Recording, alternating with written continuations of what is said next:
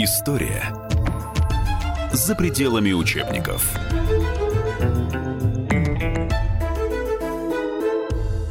Здравствуйте. В гостях у радио «Комсомольская правда» историки Владимир Прохович Булдаков, доктор исторических наук, главный научный сотрудник Института российской истории РАН, и Дмитрий Игоревич Апальков, кандидат исторических наук, ассистент кафедры истории России 20 века ИСТФАКа МГУ. Тема нашей встречи «Как жила бы Россия, если бы Владимир Ильич Ульянов-Ленин не умер 95 лет назад, а жил и здравствовал еще лет 10, 15, 20. И что было бы с нашей страной в таком случае? Ленин ко времени своей смерти уже исчерпал себя как политический деятель, как мыслитель. А я поясню, в чем дело. А Ленин, конечно, прежде всего революционер, то есть разрушитель. И в этом смысле он свою роль сыграл – Другое дело, как человеческий тип, Сталин, можно сказать, оппортунист, а Ленин, как я уже говорил, революционер и разрушитель, прежде всего, прежде всего. С другой стороны, Сталин в значительной степени э, тугодум, догматик. Что касается Ленина, это человек, способный э, к импровизации, это человек более быстрого ума, и, в общем, он политически более гибкий человек – Хотя при всем при том он, вне всякого случая, тоже доктринер. А в условиях, допустим, 20-х годов вот, Ленин, Ленин, окажись он у власти, он вел бы все-таки более, глуп, глуб, э, более гибкую политику. Это вне всякого сомнения. Что было бы полезнее для страны? Ну, безусловно, полезнее. Дело в том, что ситуация, если брать 20-е годы, переломная э, во всех смыслах для истории э, советского общества и государства. Здесь ситуация была очень сложная, очень сложная. Если брать Сталина, то он, конечно, выбрал самый простой, примитивный выход из ситуации. То есть тот шел ледоколом, а Ленин бы шел э, Ленин, путем. трудно сказать, как бы он шел, но, во всяком случае, не таким вот этим примитивным путем, вне всякого сомнения. И здесь надо бы вспомнить еще о другой фигуре из большевистских верхов. А вы знаете, если брать 20-е годы, то гибче, или как это сказать, э, прагматичнее э, повел бы себя, наверное, Троцкий. Троцкий. И не случайно, не случайно Сталин убрал Троцкого, поскольку видел в нем опасность, поскольку видел в нем в определенной степени, в значительной, я бы сказал, степени продолжателя, продолжателя дела Ленина и, прежде всего, человека, нацеленного на мировую революцию, которая, как известно, ко времени смерти Ленина уже потерпела фиаско. Вы знаете, я думаю, что Советский Союз 20-30-х годов – был бы далек от социализма при любом руководителе, будь то Ленин, Троцкий или э, как, как это оказалось Сталина. Э, просто в Простите, от социализма в нашем понимании социализма, в любом да, понимании, в европейском понимании это совершенно справедливо. Да, социальную да. справедливость, довольно высокий уровень жизни населения, по крайней мере для большинства населения, определенные высокие социальные гарантии. Я думаю, что такого не было бы ни при э, одном из Э, большевистских руководителей. Просто в силу объективных причин, как я сказал. Дело в том, что э, в 20-е годы Советский Союз э, был отстающей аграрной страной, которой в условиях послевоенной разрухи только предстояло сначала восстановить довоенный уровень экономики 1913 года, а затем осуществить еще более сложную задачу, доставшуюся в наследство от царской России, осуществить индустриализацию. И при том в крайне сжатые сроки, потому что советское руководство существовало в постоянном ожидании новой большой войны, Поэтому э, остро нуждалось в развитии прежде всего э, тяжелой и оборонной промышленности. И к тому же э, не приходилось рассчитывать на иностранные инвестиции и займы. Учитывая эти обстоятельства, э, грубо говоря, советскому руководству было не до построения социального государства. А, То есть Ленин бы стал диктатором? А, нет, я не думаю, что это отдельный, конечно, вопрос, но продолжая тему возможности построения социализма в Советском Союзе, я скажу, что еще в годы гражданской войны обнаружилась такая неблагоприятная с этой точки зрения тенденция, а именно бюрократизация партийных и государственных эм, органов, оторванность э, чиновников от э, народа были реальной проблемой, пожалуй, неизбежной в условиях однопартийной диктатуры. Не случайно Э, в партии даже возникли оппозиционные течения, критиковавшие бюрократическое перерождение партии. Это так называемая рабочая оппозиция и группа демократического социализма. Э, кстати, запрещенные э, Лениным еще в 21 году. Поэтому это была действительно острая проблема, э, которую Ленин, по большому счету, на мой взгляд, решить не мог. Так, кстати, вот этот вопрос интересный. А Ленин же выступал за сокращение бюрократического аппарата, за всяческое, всяческую экономию в плане госаппарата, за дебюрократизацию. Он об этом успел написать, еще будучи в здравом уме и трезвой памяти. Так вот, вопрос. А чтобы ну, Ильич жив-здоров – что становится с его главными соратниками?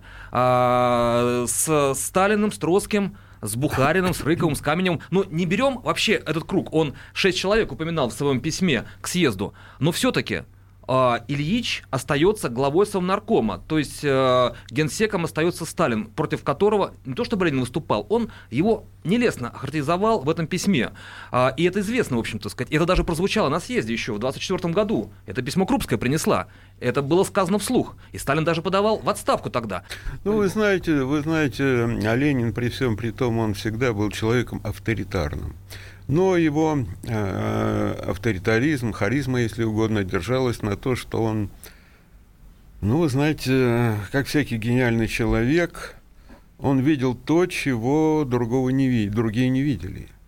Понимаете? То есть э, у него была репутация человека, который предугадывал как бы развитие событий. На этом вот э, держался его весь авторитет – это с одной стороны. С другой стороны, если а, брать окружение соратников, понимаете, Ленин э, всегда критиковал, кого только не критиковал. Причем весьма и весьма жестко. Но это не значит, что их, э, он их отбрасывал подальше из партии и тому подобное. Он умел людей поправлять, что ли, и, и, можно сказать, перевоспитывать, вот, ну, и использовать в своих целях. Что касается Сталина, то Сталин поступал гораздо проще. Не годится этот человек, дало его. А, сперва в Алмату, как Троцкого, допустим, а потом вообще на тот свет. А, Дмитрий Игоревич, а кто был бы правый левой рукой Ленина в построении нового государства и нового экономического порядка а, вот 24-м, 25-м, ну вот до 30-х годов? Вы знаете, я думаю, что э, сохранялся бы более или менее статус-кво. То есть Ленин оставался бы, безусловно, главой партии и правительства. А генсеком Сталин? А, не обязательно. Ну, во всяком случае, на определенное время генсеком а, точно был бы Сталин, но а, нужно понимать, что а, Ленин, если бы был здоров и а, здоровье ему позволяло находиться у руля партии, в любой момент мог а, снять Сталина с этой должности. А, что касается э, сценариев развития э, власти в 20-е годы, мне кажется, что э, Ленин, Ленина бы окружали члены Политбюро, с которыми он бы взаимодействовал, выстраивал определенные отношения, но, как мне кажется, он бы не стал диктатором. Потому что э, для того, чтобы э, стать диктатором, Ленину пришлось бы переломить партию через колено, э, применять репрессии против своих соратников, через, с которыми он все-таки через многое прошел. А Ленину это было и ни к чему, по большому счету, в отличие от Сталина. Потому что Ленин по всем основным принципиальным вопросам добивался своего, своего за счет авторитета авторитета вождя и основателя партии, а не за счет карательных э, органов. Интересно. А, в студии радио «Комсомольская правда» историки Владимир Балдаков и Дмитрий Апальков мы говорим о том, что 95 лет назад не стало основателя советского государства Владимира Ильича Ульянова-Ленина. Если бы Ленин остался жив после покушения на него, после тяжелых э, приступов болезни, как развивалась бы наша страна и в какой стране мы бы жили с вами сегодня? Вернемся после небольшого перерыва.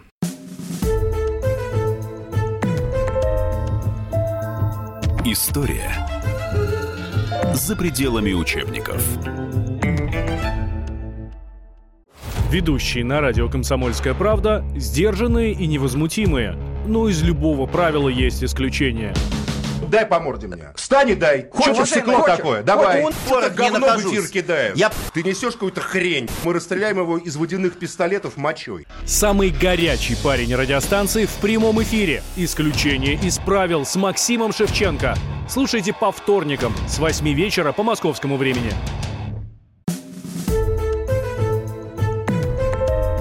История за пределами учебников.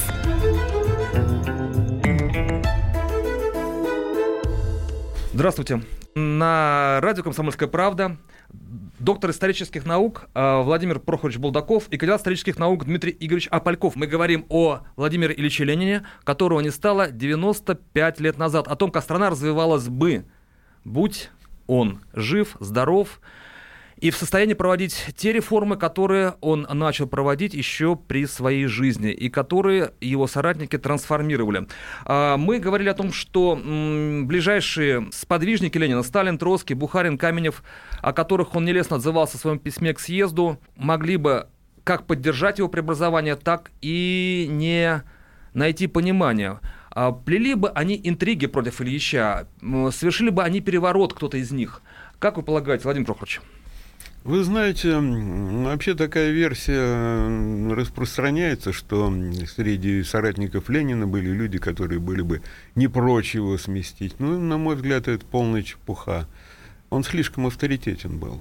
Вне всякого сомнения. И более того, те же самые соратники не представляли себя в партии без Ленина. И в конце концов Ленин в свое время осуществил такой соответствующий отбор. А, то есть людей, которые были бы именно его соратниками и помощниками, но никак не претендентами на высший какой-то авторитет. Это вне всякого сомнения.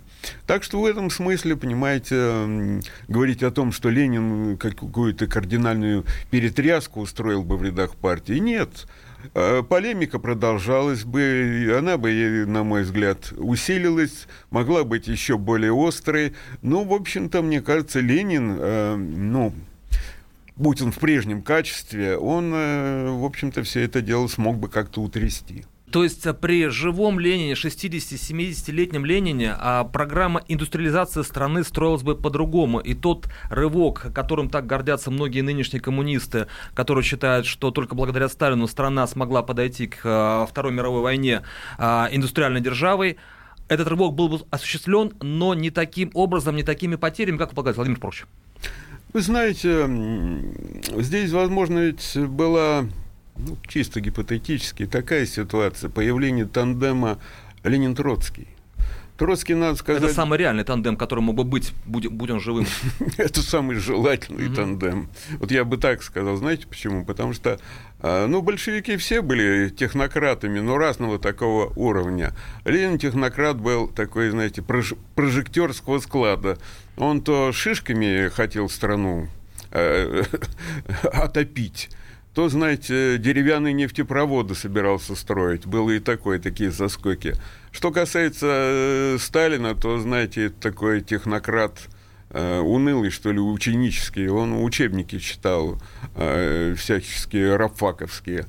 А Троцкий в этом смысле мыслил широко и был реалистом, и кое-что, наверное, он мог бы предложить. Ну, чисто гипотетически, конечно, как всегда. Понимаете? Во всяком случае, надо вот еще какой момент учитывать. Дело в том, что сталинизм это не только Сталин и не только его руководство авторитарное, деспотическое и так далее. Это еще и проблема исполнителей. Это большая проблема. Понимаете, э, недаром сложилась номенклатура э, к 24 году, вот, точнее, к 25 году, ну, раньше начали, э, задумал был, задуман был этот проект. Не случайно, а номенклатура это в основном бывшие красные командиры и тому подобная публика. Я уж не говорю о низовых коммунистических начальников, которые были выходцами, бог знает откуда. В общем-то, эта публика была не очень такая симпатичная, прямо скажем. И, в общем, эта публика любое такое здравое начинание могло довести до абсурда. От этого никуда тоже не денешься. В общем, сложилась очень сложная ситуация, но тем не менее, тем не менее, по моим таким вот этим прикидкам, э, вот, гипотетическим, вот э, такой вот тандем Ленин-Троцкий, он был бы желателен, конечно, желателен. И, конечно, конечно, ни Ленин, ни Троцкий, это были сильные люди, можно сказать, бесстрашные люди. А они, как правило, такими вот деспотическими карательными мерами не увлекаются.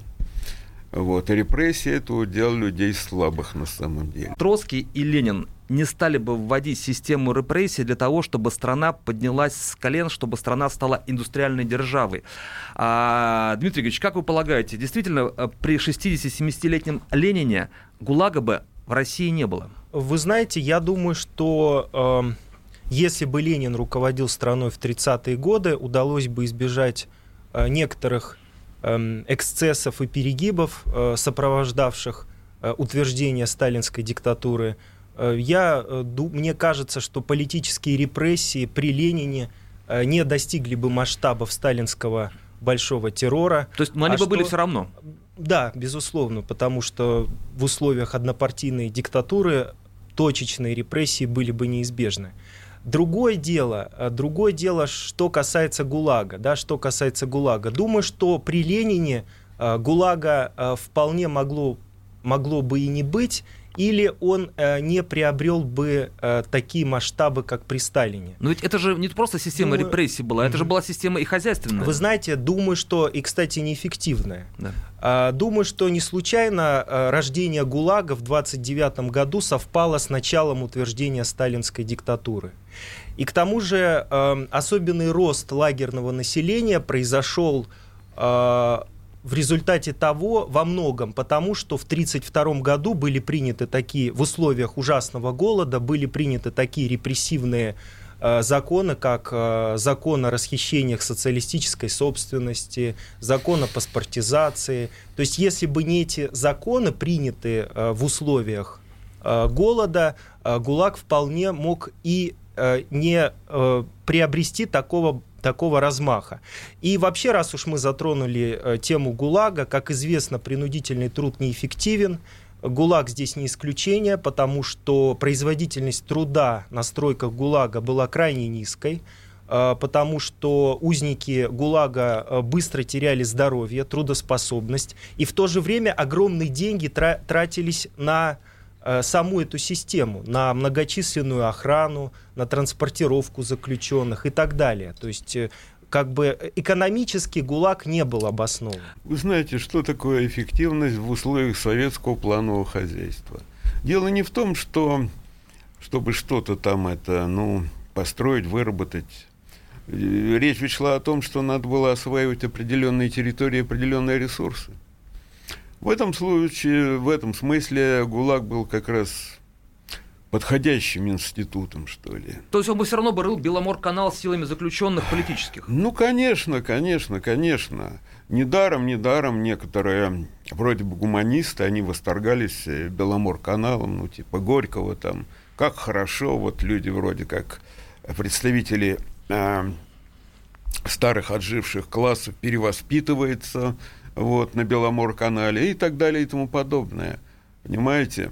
С другой стороны, власть-то была такова, что вот есть какие-то лишние, лишние люди, ну, можно от них просто избавиться, а можно их использовать в экономике. Вот так примерно весьма цинично рассуждали. И в этом смысле, конечно, неэффективный ГУЛАГ, он, в общем, пригодился советской власти. К сожалению, этого скрывать не приходится. Вот. Если уж э, представить себе Ленина во главе этого самого ГУЛАГа, то, честно говоря, фантазии моей не хватает на это самое дело. Вот. Э, при всем при том, вряд ли, вряд ли такие варварские средневековые меры э, Владимир Ильич приветствовал. А ну вот национал-социализм в э, Германии возник еще при жизни э, Владимира Ленина.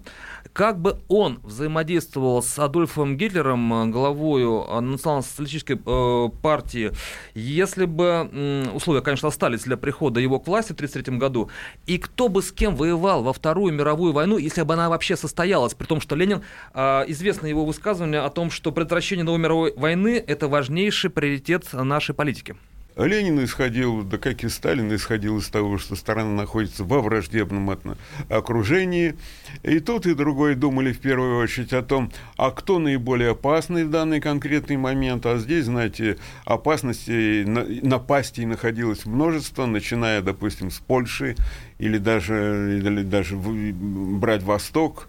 Вот, отовсюду были враги, а, так или иначе. Но, вы знаете, в 20-е годы Сталин-то пассивно довольно относился, во всяком случае, эм, до 28 года пассивно к вопросам внешней политики. Не до того вроде как было, а потом, значит, э, начался какой-то испуг. Что касается Ленина, он, ну, вы знаете, более трезво, что ли, на эти вещи смотрел. Владимир Ленин мог заключить пакт о ненападении с Адольфом Гитлером – Ответ на этот вопрос мы услышим после перерыва.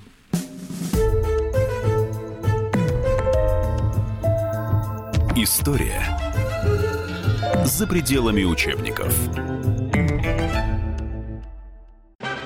Магеллан прошел вокруг света за три года, и его знает весь мир. Фок и паспорту потратили 80 дней, и про них написали книгу – а с нами это можно сделать всего за полчаса.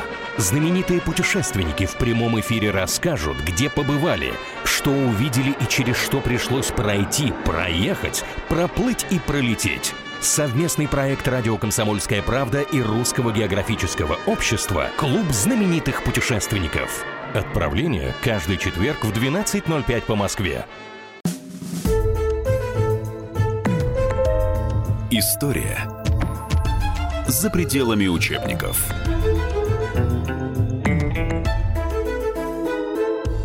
Здравствуйте. На радио «Комсомольская правда» доктор исторических наук Владимир Прохович Булдаков и кандидат исторических наук Дмитрий Игоревич Апальков. Мы говорим о 95-летии со дня смерти Владимира Ильича Ульянова-Ленина. И что было бы с нашей страной и со всеми нами, если бы, и с мировой историей, кстати, тоже, если бы Владимир Ильич остался жив и прожил бы еще лет 10-15, руководя нашей огромной державой. Он бы заключил пакт с Гитлером? Думаю, что нет. Ленин вот на такого рода соглашения со всевозможными националистами он не шел. Он очень болезненно реагировал на все виды национализма. Всякий национализм казался ему делом совершенно невозможным – нетерпимым, и это то, с чем нужно было бороться. Он был интернационалистом, в общем-то, не на словах, а на деле. Ленин был не только интернационалист, он был еще и реалист и прагматик. И накануне Второй мировой войны э, альтернативой э, договору о ненападении с Гитлером могла быть только система коллективной безопасности с Англией и Францией. Э, мне кажется, что вот эту стену недоверия, э, отчуждения между капиталистическим Западом и э, Советской Россией при Ленине не удалось бы преодолеть. Поэтому, на мой взгляд, все-таки не исключено, что Ленин поступил бы так же, как Сталин. Другой вопрос, что это решение далось бы неимоверно сложно Ленину, как в силу его идейных и политических убеждений – так и в силу того, что это неминуемо вызвало бы критику старой партийной гвардии. В 1919 году Ленин корректировал, скорректировал тезисы мировой революции. Он предположил, что соцреволюция может совершиться в ряде стран, а, которые будут сосуществовать рядом со странами капиталистическими. Ну, вы знаете, идея перманентной революции на самом деле, в общем-то, выдающаяся идея того времени. И в перспективе... Автор Троцкий Автор Троцкий, да, да, автор Троцкий. В перспективе уже в послевоенное время, после Второй мировой войны, э, в значительной степени она оправдала себя. Но это была преждевременная идея, как оказалось. А Ленин, кстати, ее не поддерживал. Можно сказать, что Ленин не поддерживал, Сталин где-то поддерживал. На самом деле все намного сложнее. Дело в том, что Ленин на самом деле многое брал у Троцкого. Это может показаться парадоксальным, но вот личная такая вражда или соперничество не исключало такого обмена идеями, что ли. То есть идея перманентной революции, она, конечно, присутствовала. Но это не значит, что нужно было все время подталкивать эту самую революцию. Нет, нет. В общем, Ленин был тот человек, который мог выжидать. выжидать. Э, Сталин, в отличие То есть от него... пусть идет как идет. Да. Сталин, в отличие от него, не столько выжидал, хотя тоже выжидал, сколько, в общем-то, надеялся, авось кривая вывезет. Э, вы знаете, конечно, в первые э, годы после э, революции Ленин, Троцкий, да и все советское руководство возлагали большие надежды на социалистические революции в промышленно развитых странах Европы, в первую очередь в Германии. Однако осенью 23 года, когда Ленин э, уже был тяжело болен, выяснилось, что в Германии, несмотря на довольно прочные позиции коммунистической партии Германии и массовые протесты рабочих, все-таки эти самые рабочие не готовы были дать решающий бой э, капитализму, э, поэтому... Но все советские республики очень быстро, простите, стухли. Да, Венгрия, да, по большому Германия, счету, это... по большому счету объективных предпосылок для социалистических революций в Европе в тот момент не было, потому что простым людям в Европе в тот кризисный период были гораздо э, понятней националистические идеи, как к сожалению. Германия. Да, чем, э, чем социалистические. Вот. И поэтому, когда осенью 23 года надежды на революцию в Германии э, не оправдались, э, то и с тех пор э, какого-то особо, особых иллюзий да, советская, советские руководители в большинстве своем на этот счет уже не питали. И важный вопрос. СССР был бы другим? Вы знаете, с одной стороны, разговоры были о равноправии, в общем, э, в рамках Советского Союза, а с другой стороны, все понимали, что на деле этого быть, конечно, не может. Есть центр, есть Россия, вот, без этого никуда не денешься. В общем-то, Советский Союз строился по имперскому принципу. Принципиально было то, что Ленин все-таки рассчитывал, что э, к советским республикам будут присоединяться другие эти самые Потому что республики. мы будем привлекательны.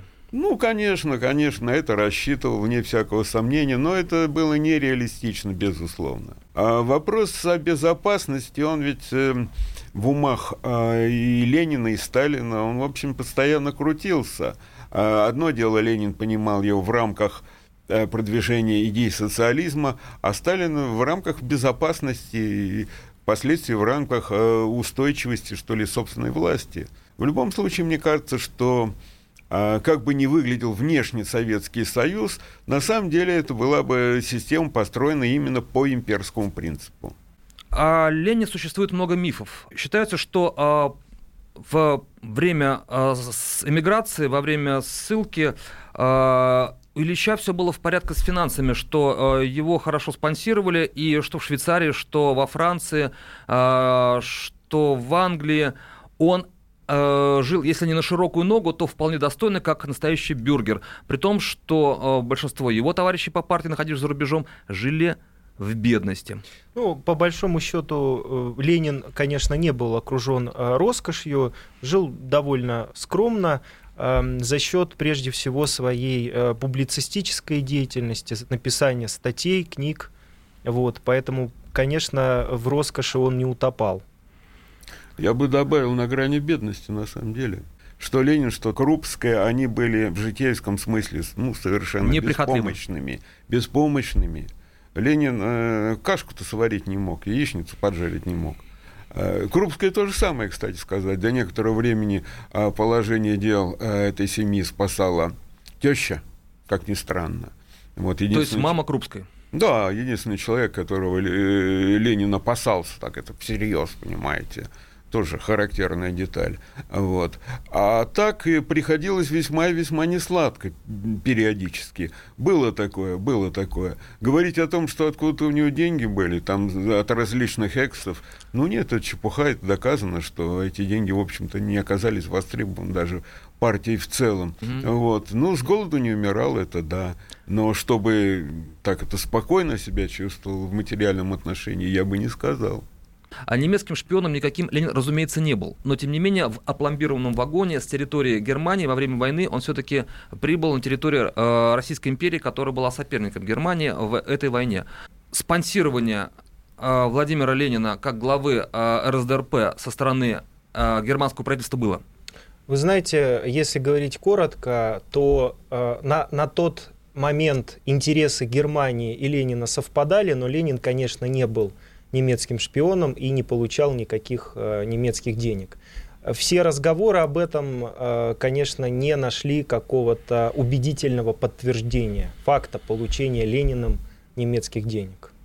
Ну, вы знаете, сам Ленин, конечно, денег этих не получал, но то, что спонсирование шло, его не могло не быть, это, это факт. В общем-то, Германия, как не только Германия, Россия тоже, в общем-то, денежки забрасывали. Это, ну, обычная форма ведения борьбы пропагандистской. И вот и какая-то часть денег бог знает какими путями, левым партиям поступало. Но пока что на сегодняшний день доказано, что э, деньги получали уж совершенно точные названы суммы, э, так называемые украинские сепаратисты, э, Союз вызволения Украины, сперва от Австро-Венгрии, затем от Германии. Эти суммы известны, но известно также то, что эти суммы, эти деньги – эффективно не были использованы и не могли быть использованы. Ну да, и уж вот. совершенно точно не То сыграли есть... решающей роли в революции. А, Владимир Ленин, к счастью или к сожалению, не оставил наследников. У них с э, Надеждой Крупской не было детей.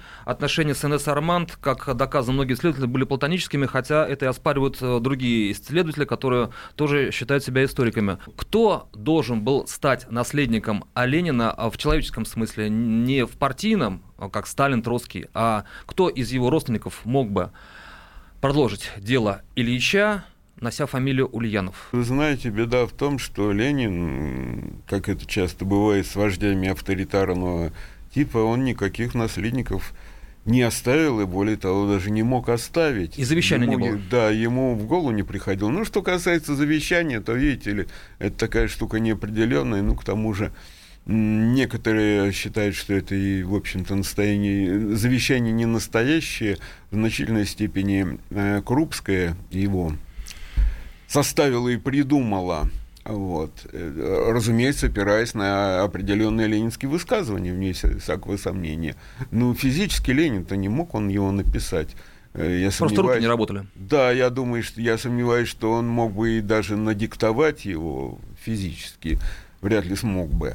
Ну, вот. Не такая ситуация. Нет, я считаю, что эта точка зрения не получила хорошей аргументации, хотя она, конечно... Вы про завещание. Да, про, про, про, про политическое завещание а, Ленина, ну, просто даже исходя из тех соображений, что негативная характеристика, данная в этом завещании Сталину, безусловно, а, была известна Сталину еще в конце, вообще факт диктовок был известен еще в конце 22 года, и Сталин, если бы он мог дезавуировать это политическое завещание, учитывая его связи, он бы, конечно, это сделал, если бы политическое завещание действительно было поддельным.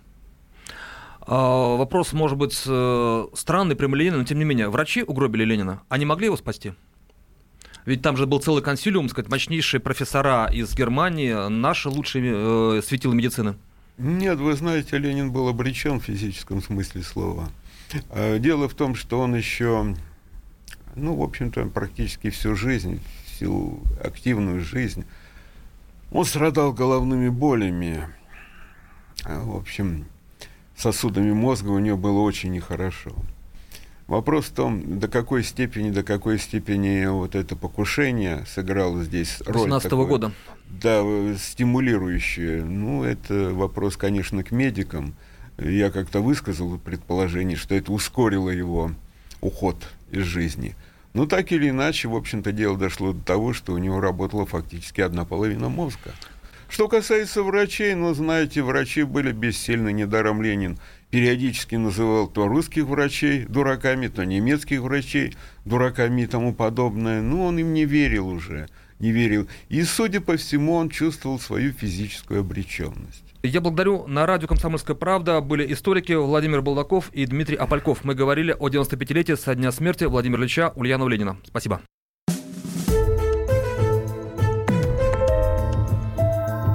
История за пределами учебников.